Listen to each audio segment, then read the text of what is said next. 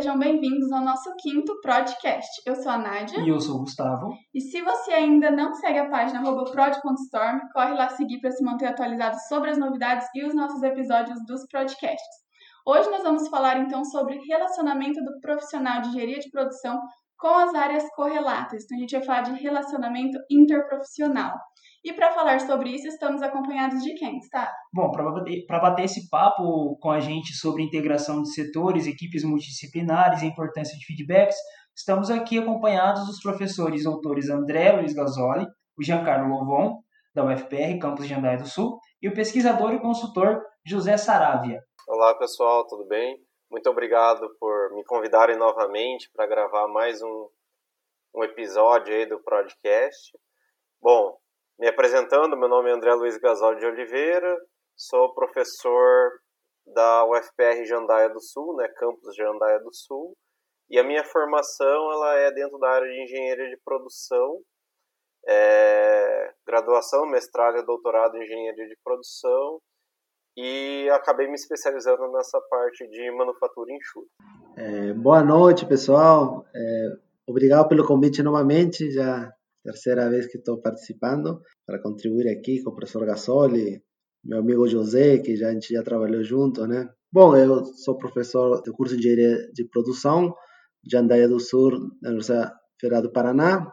É, minha formação é administração, fiz um mestrado e, e meu doutorado foi em Engenharia e Planeamento Energético é, na COPE, na Universidade Federal do Rio de Janeiro, é a mesma universidade que José, né? A gente se conheceu lá.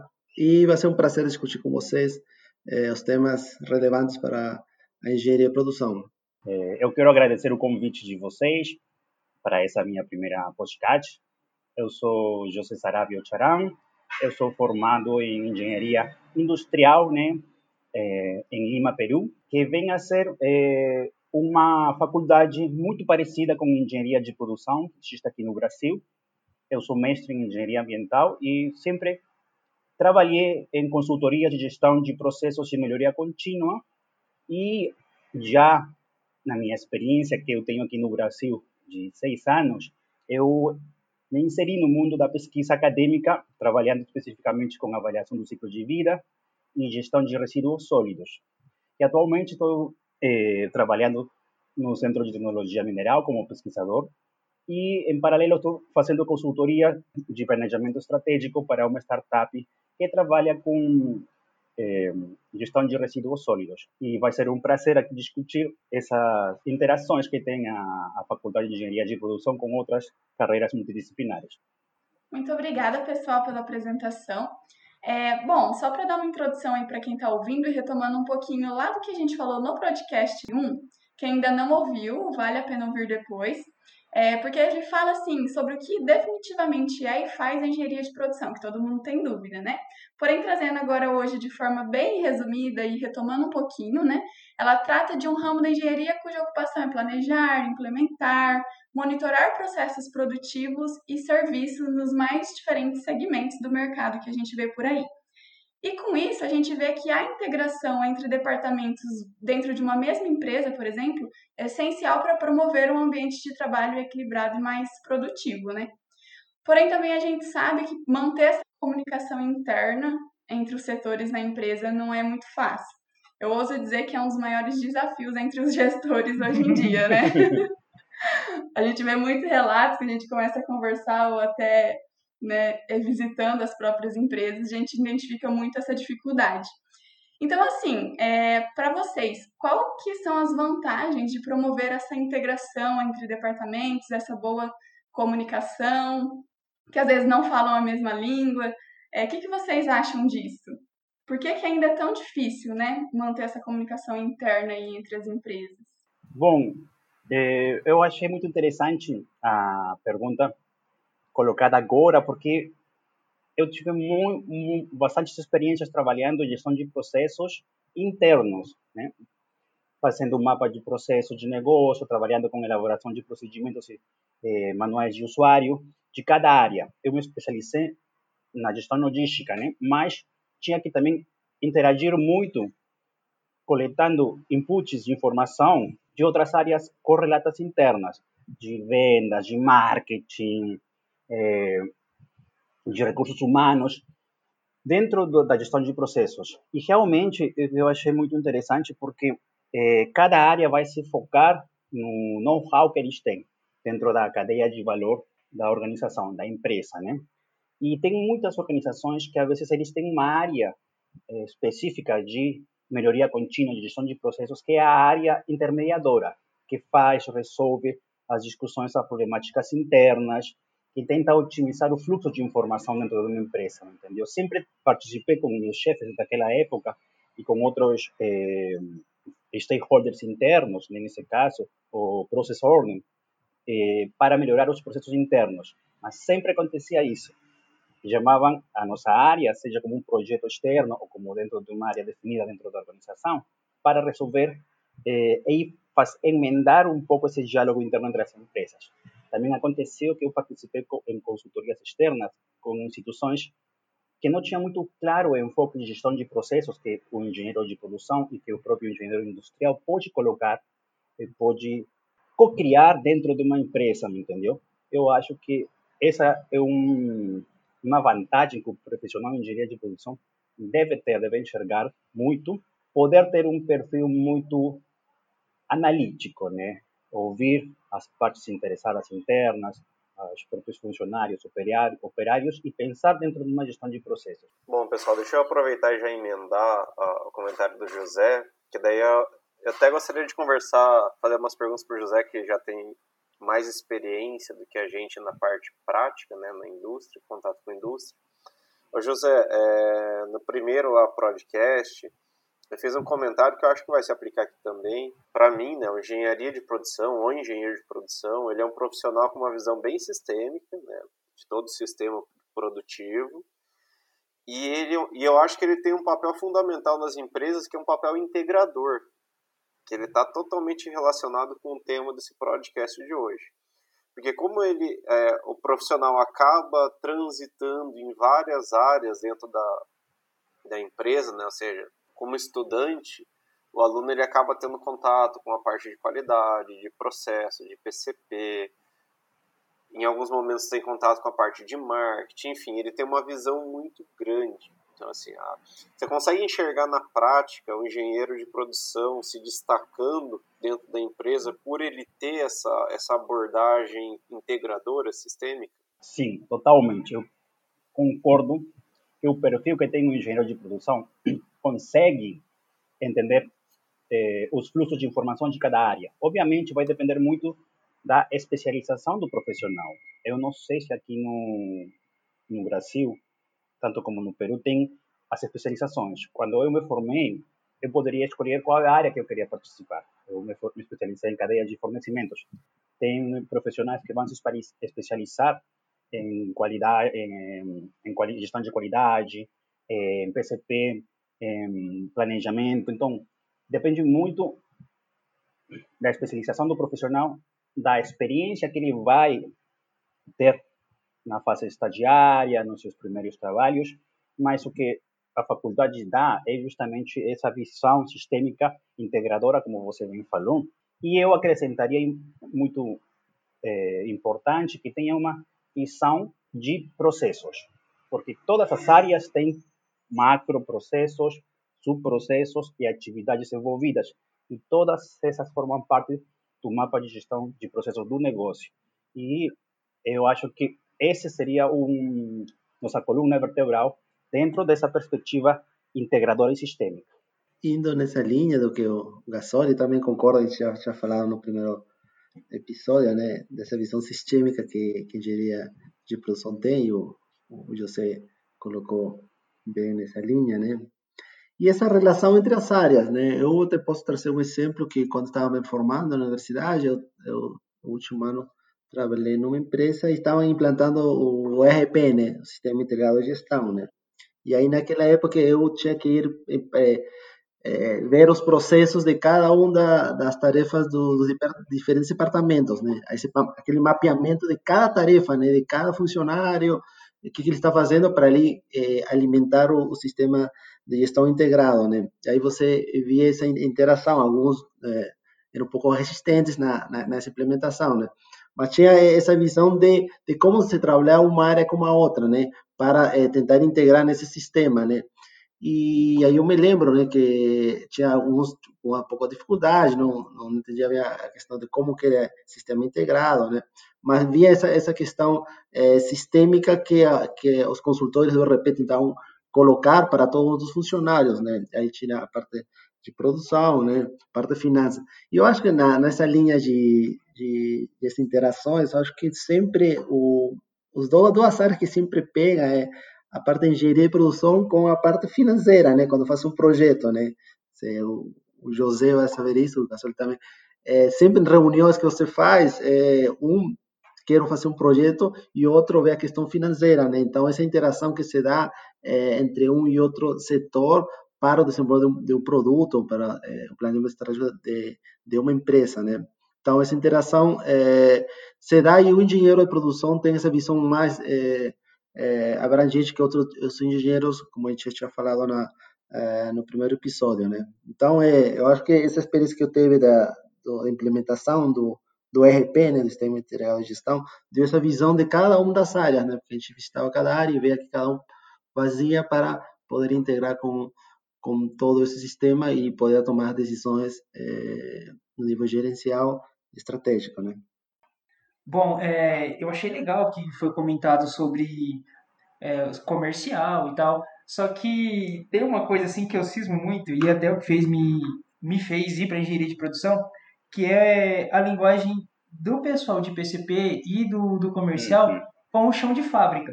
Como que, que pode melhorar a comunicação?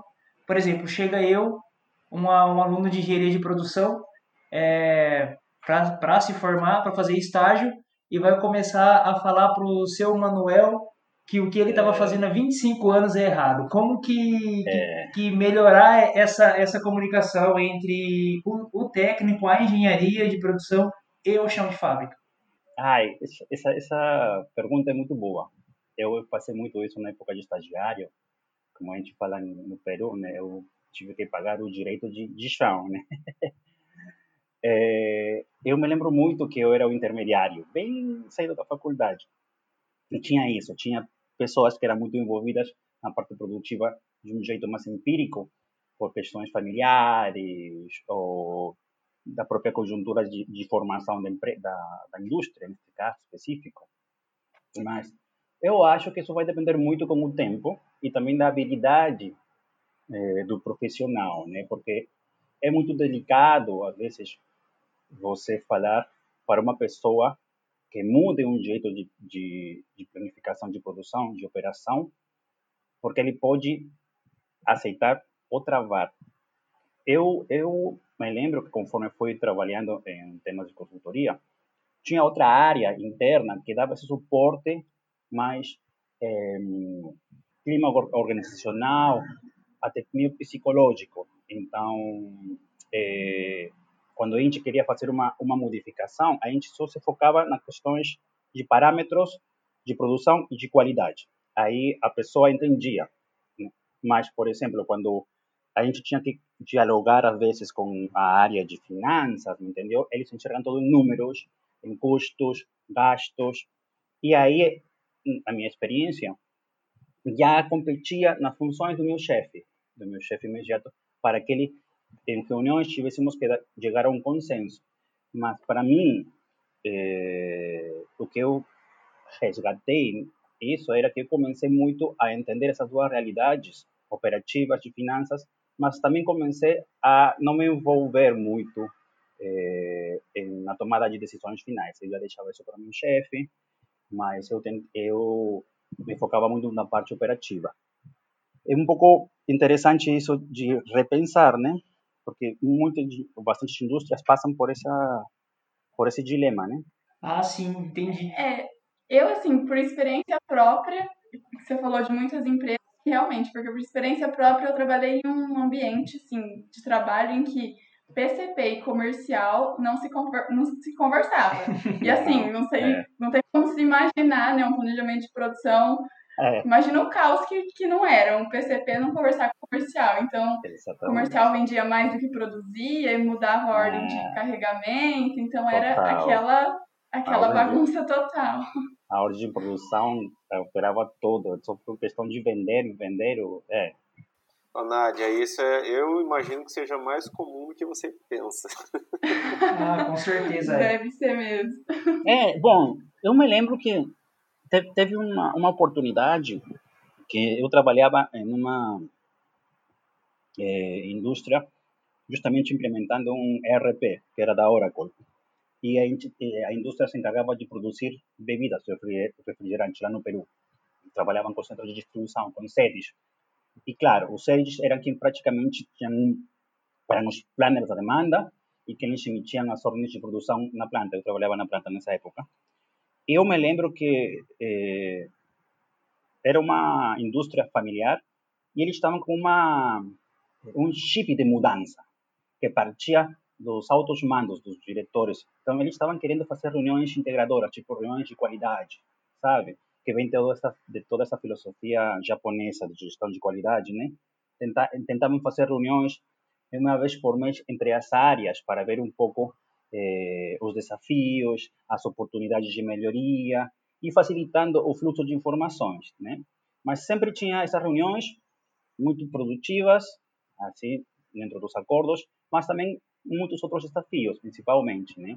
É, e claro, eu acho que vale a pena esse intento de mudar o chip e, gerar esses espaços de, de diálogo, né, de reuniões com outras áreas. Para mim isso seria muito fundamental.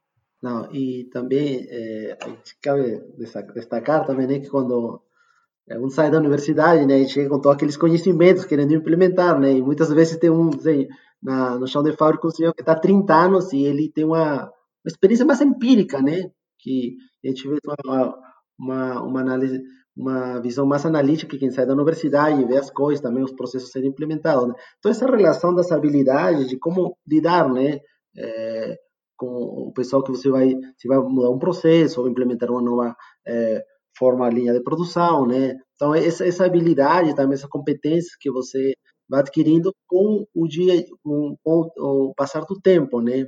Mas é, não é só chegar e implementar, como o José é, bem colocou, né? Na verdade, você vai analisando, vai mostrando os benefícios é, de, daquela mudança, é, vai trazer e, e, melhorar o trabalho do próprio trabalhador e o setor como um todo, né? né?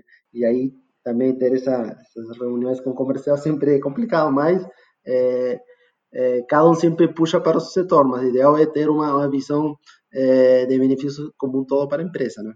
Uh, Gustavo, uh, eu acho que você já deve ter escutado isso de mim, mas eu vou repetir aqui que eu acho que, eu acho que vai contribuir. Ah, sim. A parte de gerenciamento de processo, ela é complicada, mas gerenciar pessoas é extremamente complexo. Deus o livre. É, é, é, um, é um caso de amor e ódio, né? Deus o livre que me dera. É, então, assim, a, a parte de processo, que, que eu brinco, né? Tecnicamente, quando vocês saem da faculdade, como formados na engenharia de produção, vocês saem tecnicamente preparados. Porém, relacionamento pessoal, a universidade, infelizmente, não prepara ainda. a gente tenta, uhum. mas não prepara ainda para essa para essa realidade do, da, da fábrica. Né? O pessoal comentou sobre RP, essas coisas. Antes de ir para a área acadêmica, eu trabalhei um tempo na indústria, trabalhei primeiro com qualidade, depois fui para PCP. Participei de, de implementação de RP da Oracle, né? Era, era aquelas pessoas chaves dentro da empresa que o pessoal consultava para para ajustar o ERP de acordo com as necessidades da empresa. Então tive tive toda uma experiência, tive toda essa experiência, esse contato com essa parte de, de, de integração. É, como, trabalhando como PCP. Cheguei a, a, a, atuar um tempo como representante da empresa em contato com a Renault Nissan da época, na época, né?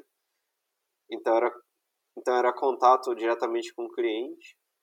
É, mas assim, a, falando em, a respeito sobre essa parte de integração, né, primeiro, a, é aquilo que vocês comentaram, a Nádia relatou, infelizmente, o Giancarlo também comentou, o José comentou, todos falaram, que o pessoal acaba, cada um acaba puxando para o seu lado. Então, o pessoal do comercial, ele normalmente tem essa tendência é, assim, não falando mal, né? Vamos, vamos mudar a trajetória.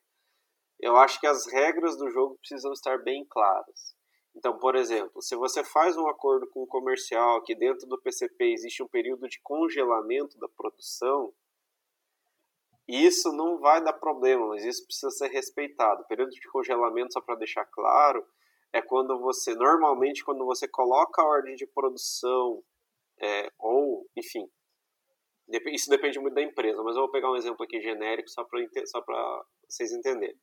Quando você pega a ordem de produção e você solta ela para produção, a partir daquele momento não se altera mais nada.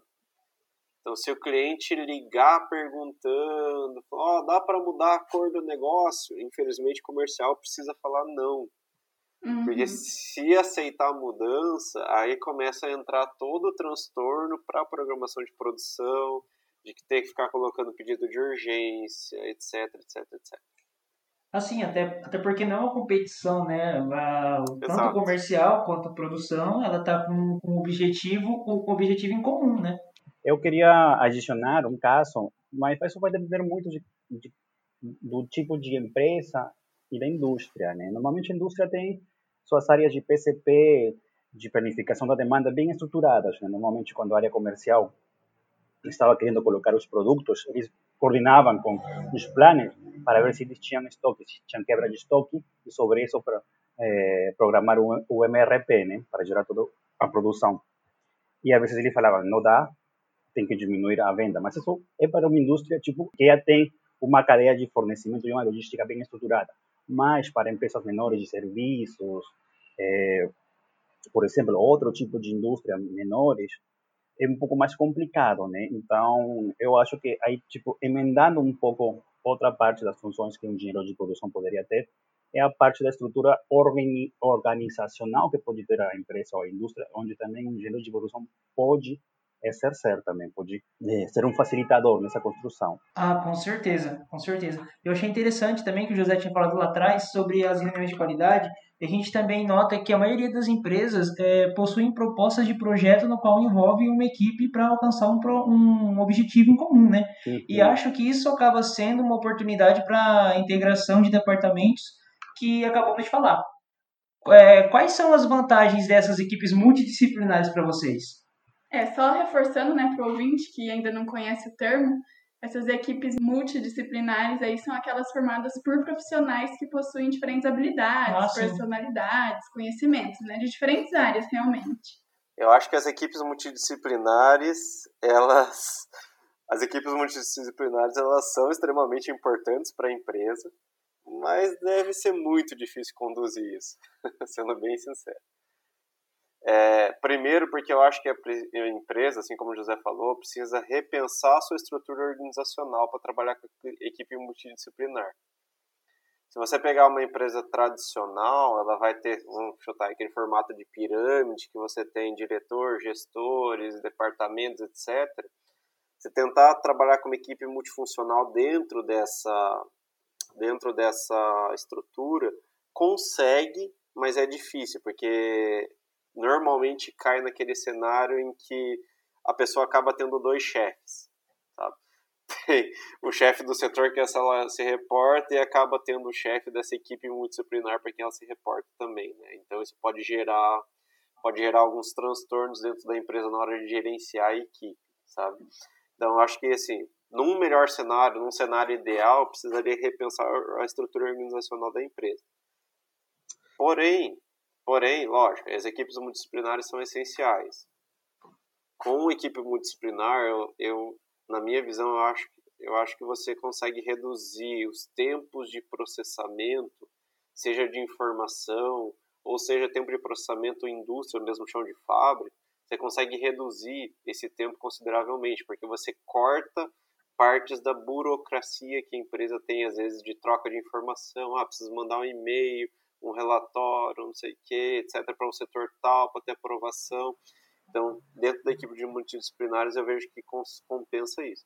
Fora que a indústria ela é multidisciplinar. Né? Assim, é, é vocês mesmos falaram, acho que foi o Gustavo que comentou, não é uma competição. as pessoas precisam trabalhar em conjunto para que tudo vá para frente, né? Não é aquela história assim do tipo, que eu brinco, né? Que a filosofia, filosofia Homer Simpson, tipo, a culpa é minha e eu coloco em quem eu é. quiser. Entendeu? Não pode. É, é uma equipe tem que trabalhar junto, sabe? Então, assim, a, a parte da equipe multidisciplinar eu acho interessante, só que ela precisa ser repensada, acho, a estrutura da empresa. Deixar um pouco o pessoal falar. Não, e, realmente, como já foi mencionado, é, isso depende muito também com a cultura organizacional da empresa, né? O setor também, né? A gente vai pegar um setor mais tradicionais, como o setor do, é, de tecnologia, onde se trabalha com, com, com grupos né, multidisciplinares para, é, é, em função de projetos, né? Já outra organização, né? É, uma siderúrgica ou outra, outra empresa que mais essa, essa visão estrutural mais é, vertical que horizontal, né? Então a gente tem que, que, que analisar bastante isso, né? Teoricamente, agora, a, a, são vários autores, né? Falam que, que o ideal é trabalhar sempre em, em equipes multidisciplinares, né? Como o Gasoli comentou, é, não toda empresa é, vai se adaptar a trabalhar dessa forma, né? Depende da cultura, como está escrito essa estrutura organizacional, o tipo de setor, né? As novas empresas, né, as startups, acho que eles trabalham bastante com, essa, com a visão multidisciplinar, né? É a Google, é, outra, outras empresas que já trabalham em, entre equipe, né? E aí cada um relaciona em função do projeto a ser desenvolvido para atingir um, uma estratégia que a organização coloca, né? Então, é, é muito né, nessa visão. Mas o, o, engenheiro de produção que agora é, sai da universidade tem que ter essa visão né, multidisciplinar, trabalhar com um engenheiro é, ele, engenharia elétrica, um economista, né, outro de, é, de outra área mais específica de qualidade, de gestão, né? Então são são essas, essas formas que, que que, que a visão é colocada que tem que se trabalhar, né? Mas eu, eu coloco essa forma que que o Gasol colocou, depende muito da cultura e o tipo de setor, né, é, mais tradicional da dessa é, estrutura que foi montada, né? Eu também concordo com as opiniões do professor Gasoli e do professor Giancarlo, é um conjunto de fatores da própria organização. Né? É, é muito importante criar essa consciência. Eu acho que vou partir inicialmente pelos altos mandos. Eles já têm o chip de mudança, de, de valorizar essas equipes multidisciplinares, especificamente se tem, por exemplo, uma PMO, eu acho que facilitaria a implementação, eh, as melhorias contínuas que poderia ter a organização, né? E eh, eu considero muito valioso também que o engenheiro de produção, conforme foi o desenvolvimento, o desenvolvimento empírico através do trabalho, né? Comece a enxergar também como é o diálogo na área onde ele está com as outras áreas, né? Para propor essas melhorias contínuas.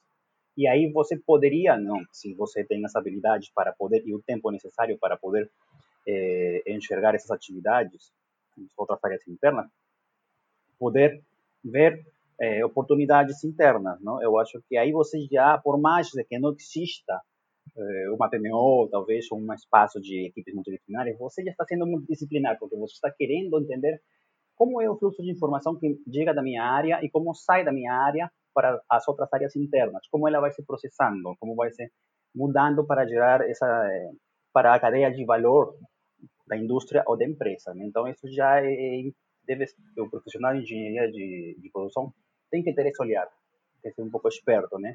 E aí está a própria multidisciplinaridade, né? apesar de não termos esses, esses equipos, né? Como tal, que vai depender muito da, da empresa ou da indústria. Né? É, isso daí, considerando tudo que foi falado, né? E até que o Gasoli ressaltou que vale a gente considerar a realidade de cada empresa, mas a gente vê que um time diverso, de um time diverso, a gente consegue tirar várias trocas de experiência entre os profissionais, né? Até facilidade de execução de tarefas e flexibilidade em relação às atividades realizadas. Então, assim, a gente vê que as vantagens dessas equipes são inúmeras, porém, para quem gerencia, igual a gente falou, também é um desafio, né? E essas pessoas têm que saber definir bem, acredito eu, os papéis de cada, cada membro nesse, nesse ciclo, nesse processo, né? É, mas assim, também vejo que é muito importante trabalhar com a questão de feedbacks, né? Principalmente os gestores. É, o que, que vocês acham assim dessa questão de trabalhar com feedback, desde alta gerência até é, gestor de chão de fábrica? O que vocês acham disso, assim? Lembrando que feedback não é o mesmo que carcada, né? Muita gente confunde isso, né? Porque feedback é, é você. É, tanto o lado positivo, é tanto o lado positivo quanto, quanto o negativo. Quanto né? o negativo é, da coisa. Acho que o legal é trabalhar os dois, né? Uhum. Aquela velha história, começar com o positivo e depois trazer o. É, primeiro você faz um carinho e depois você manda uma pá. Tá, bom, então, não, esse daí é, é fundamental, né? Eu acho que eu, eu falo isso sempre na, nas disciplinas que eu, que eu ministro, né? Essa, esse retorno que tem em, em todas as áreas, né? Desde o chão de fábrica até é, a direção, né?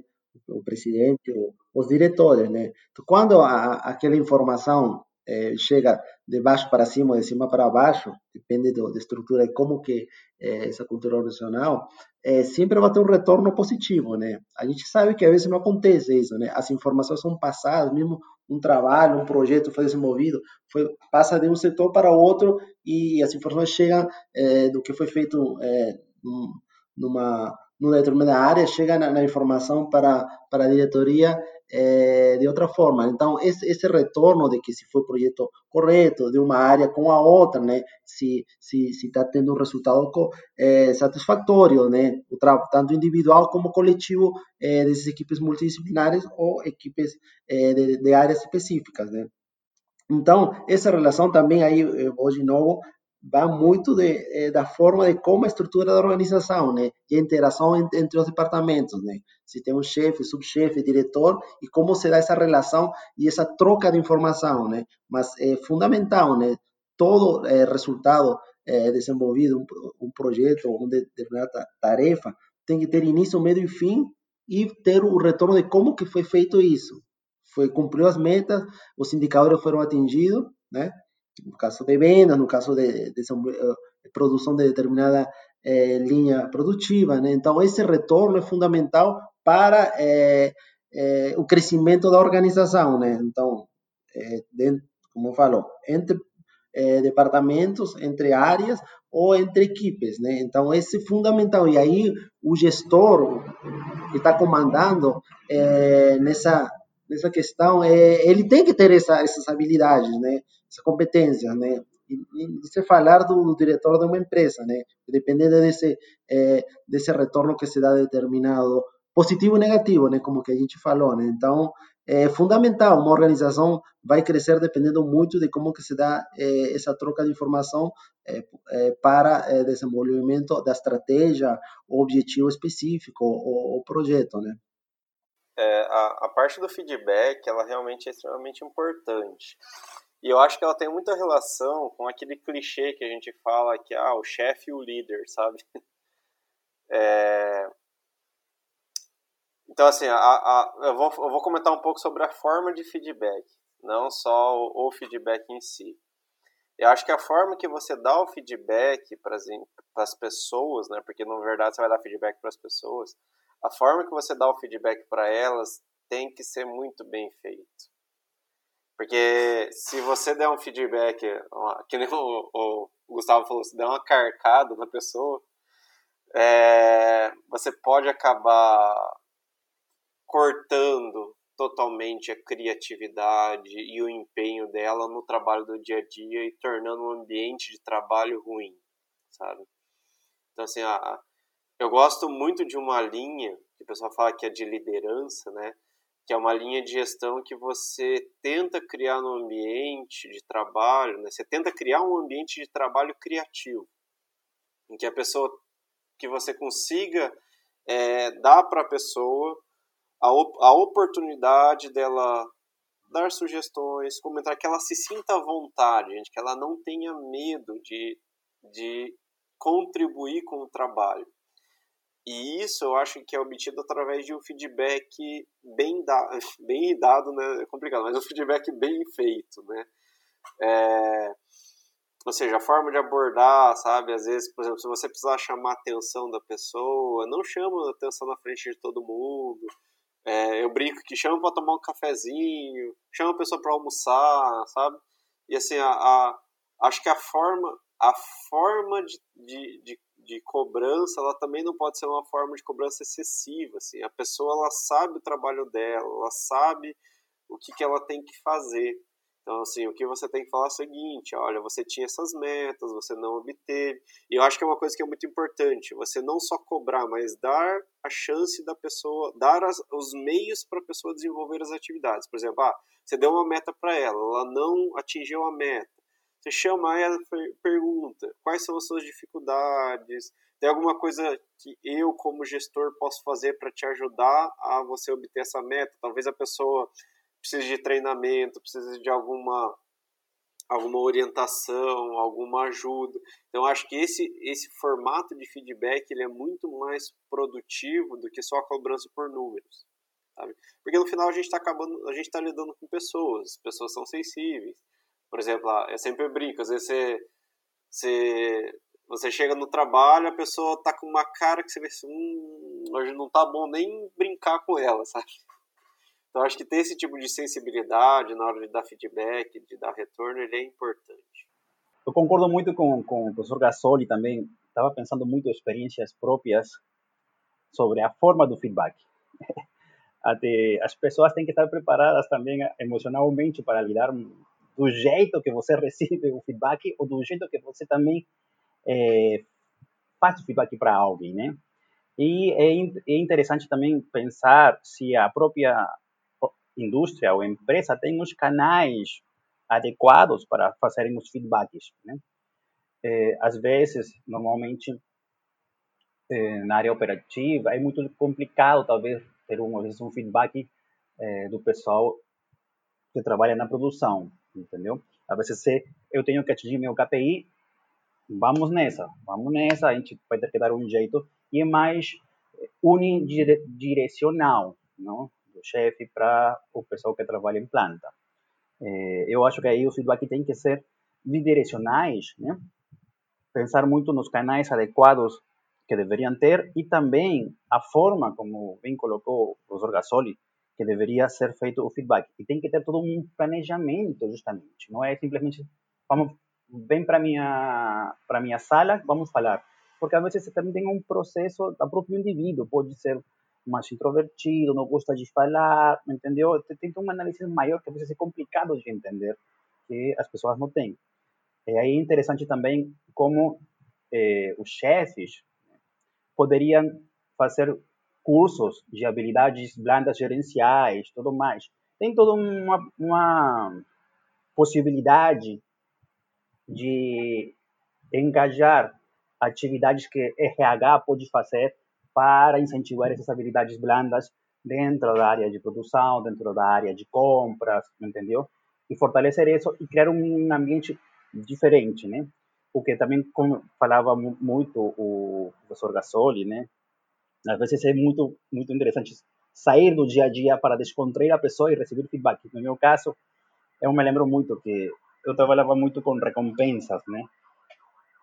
É, a gente trabalhava em um projeto e eu trabalhava com dois analistas nessa época. E eu que planejava, gente, a gente vai ter que trabalhar mais do nosso horário normal. Eu planejei, olha só, se a gente vai nesse ritmo, a gente vai atrasar o projeto, não temos como, e não tínhamos horas extras, beleza? Então, é, o, que gente, o que fiz, eu programei, vocês conseguem ficar até umas nove da noite e eu garanto que a empresa vai pagar é, alimentação e transporte para suas casas. Meus chefes aceitaram no projeto e fomos nisso. Gente, eu também estava envolvido com eles trabalhando. E no final, para eu ter um feedback, é, justamente como você falou, um café, vamos comer algo. Eu, inclusive, fazia reuniões num barzinho, assim, bem a estilo carioca, né? Aqui tem muito isso de, de entrar nesse papo aqui no Rio de Janeiro, em, em um ambiente mais descontraído. E eu gostava muito disso, sabe? Porque eu entrava no próprio ambiente operacional e do próprio indivíduo para ter feedbacks, entendeu? Que talvez seria muito diferente se eu tivesse falado, olha só, vem aqui na minha sala para ver o que acontece e a ver se a gente atinge as metas definidas para nosso projeto, né? Então, depende muito da forma, dos canais adequados e que sempre tem que ser bidirecional, né? Legal, pessoal. A conversa está muito boa, mas o tempo passa, então a gente vai precisar encerrar por aqui. Ah, que pena. É, tava, Tá bom, né? tava, tava fluindo legal, né? Poxa, podia ter umas duas horas de podcast que ia passar voando. É verdade. Com certeza. Sim. Isso é verdade. Para os ouvintes, então, a gente espera que esse papo tenha agregado. A gente vê que os desafios, então, dos profissionais de EP e gestores por aí são muito grandes, né? Mas são possíveis de terem sucesso. Então, assim, para a gente encerrar esse podcast 5, vou deixar que vocês se despeçam. Pode ser Gasoli, Giancarlo e José, por favor. Gente, me despedindo aqui, gostaria de agradecer novamente por é, pela convivência né, virtual aqui. Foi muito bom poder conversar sobre isso, sobre, com vocês, com o Giancarlo, com o José, com a Nádia, com o Gustavo. É, é sempre revigorante, na verdade, falar sobre engenharia de produção. Eu gosto muito, me empolgo muito. e espero muito sucesso para vocês no podcast. É, eu sei que vai longe isso aqui. E quando quiserem me chamar, estamos à disposição. Fique à vontade. É, bom, pessoal, também quero agradecer muito ah, pelo convite, né? Sempre é bom estar participando aqui com vocês, né, Gustavo? Parabéns pelo trabalho, né? Vai crescendo cada vez mais e com certeza, como o Gasol falou, vai atingir o sucesso. É, foi bom haver é, conversado, né? A gente todo um bate-papo com o Gasoli, é, que a gente trabalha juntos, né? Agora não está se vendo, mas a gente divide a sala, né? E José, né? José, eu, eu trabalhei no Rio de Janeiro com José muitos anos, né? A gente trabalhou no Centro de Engenheiros Minerais, onde José já trabalha ainda, né? A gente já trabalhou, já viu muitas das coisas que a gente conversou, ou não, o Centro de Energias Minerais é um instituto de pesquisa, é uma organização, né? E muitas dessas coisas a gente já passou, né, José? Então, é, é, foi um prazer estar aqui e conversar temas interessantes para engenharia e produção. É, parabéns pela iniciativa, é uma iniciativa muito ótima para as pessoas que estão envolvidas na, nessa área de profissional. Agradeço muito o convite de vocês, a consideração nesse bate-papo, também agradecer a, a meu compatriota, né, e colega de trabalho Giancarlo, também por ter me avisado do podcast. E exatamente o que o professor Gasoli falou, esses temas são muito empolgantes, né? São muito interessantes como a gente pode facilitar, né, a vida também dos futuros profissionais de engenharia de produção. E fico à disposição para outros bate-papos. Quando vocês quiserem, eu estou por aqui.